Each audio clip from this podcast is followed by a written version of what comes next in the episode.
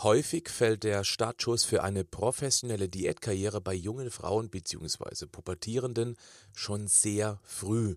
Nämlich dann, wenn die Medien dem frisch hormongefluteten Hirn geschickt eintrichtern, dass schlank begehrenswert ist. Verunsichert wollen die Mädels jetzt nur ein bisschen abnehmen und genau damit beginnt der erbarmungslose Teufelskreis. Welchen ich meine, das erfährst du jetzt. Das ist der Podcast von Patrick Heitzmann. Schön, dass du mit dabei bist.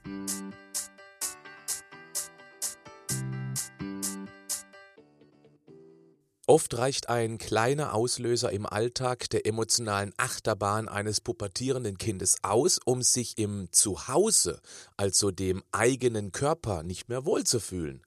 Um die aufkeimenden schlechten Gefühle möglichst schnell zu unterdrücken, gibt es diejenigen, die den vermeintlichen leichteren Weg wählen. Trinken bis zum Verlust der Muttersprache. In der schwierigen Phase des Erwachsenenwerdens werden junge Menschen mit Problemen und Ängsten konfrontiert, die wir als Erwachsene meist gar nicht mehr auf dem Schirm haben.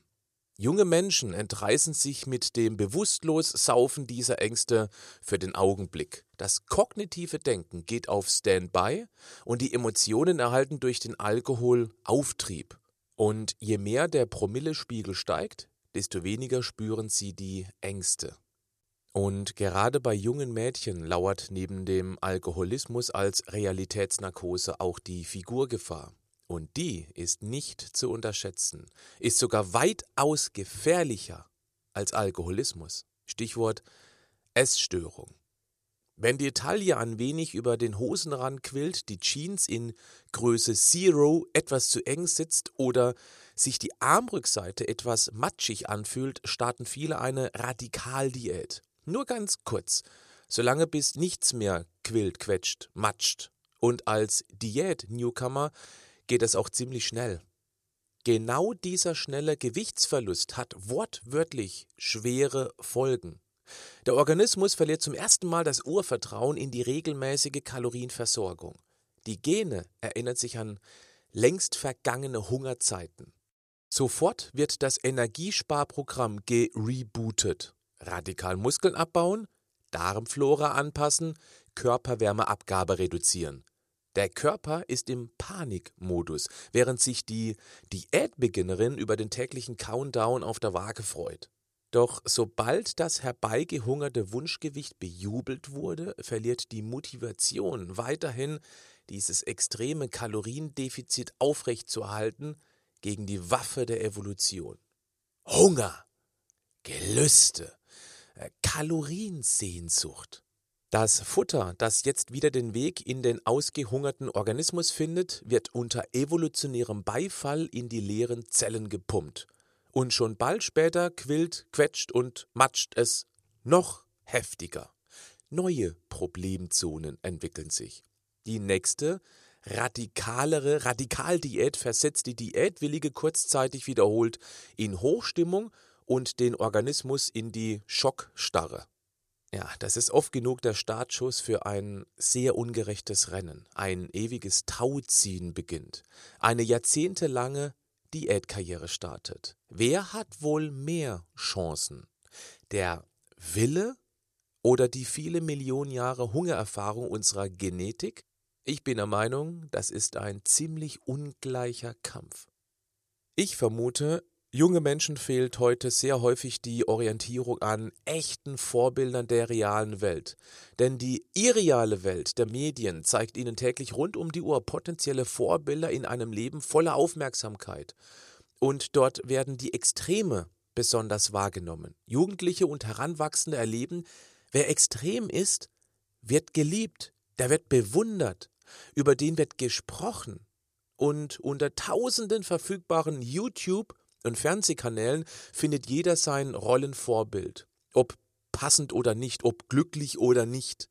Die realen Vorbilder innerhalb der Familie driften weg, da die Erwachsenen in ihrem eigenen Sorgenkosmos aus unbezahlten Rechnungen, immer mehr Druck im Beruf und Ärger mit dem Partner in der Vorbildfunktion gegen die künstlichen Medienideale untergehen.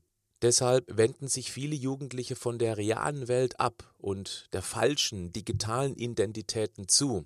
Anerkannt werden um jeden Preis, ob durch Fitness, Kult oder Koma saufen, im Extrem auch gegen die eigene Gesundheit. Als Vorbilder haben wir Erwachsene eine große Verantwortung für unsere Schützlinge. Diese müssen wir heute wieder verstärkt wahrnehmen, indem wir die Eigenverantwortung für unser Leben zurückgewinnen. Denn leider gehen wir Erwachsene oft in einer falschen Vollkasko-Mentalität unter. Mir kann ja nichts passieren, das trifft alles nur die anderen. So auch bei der Ernährung und bei der eigenen Gesundheit. Wer sich aber aufmerksam und eigenverantwortlich um sich selbst, um seinen Körper kümmert, der strahlt positiv und gesund aus, was junge Menschen fasziniert. Selbstbewusstsein, Autonomie und Lebenskraft. Liebe sorgende Mütter und Väter, die Vorbildfunktion ist wichtiger denn je. Gerade mit dem Beginn der Pubertät muss das Thema der Ängste und Sorgen auf den Tisch. Junge Menschen haben noch kein großes Repertoire an Gegenstrategien, wenn sie hormongetrieben in diese unsichere Lebensphase rutschen.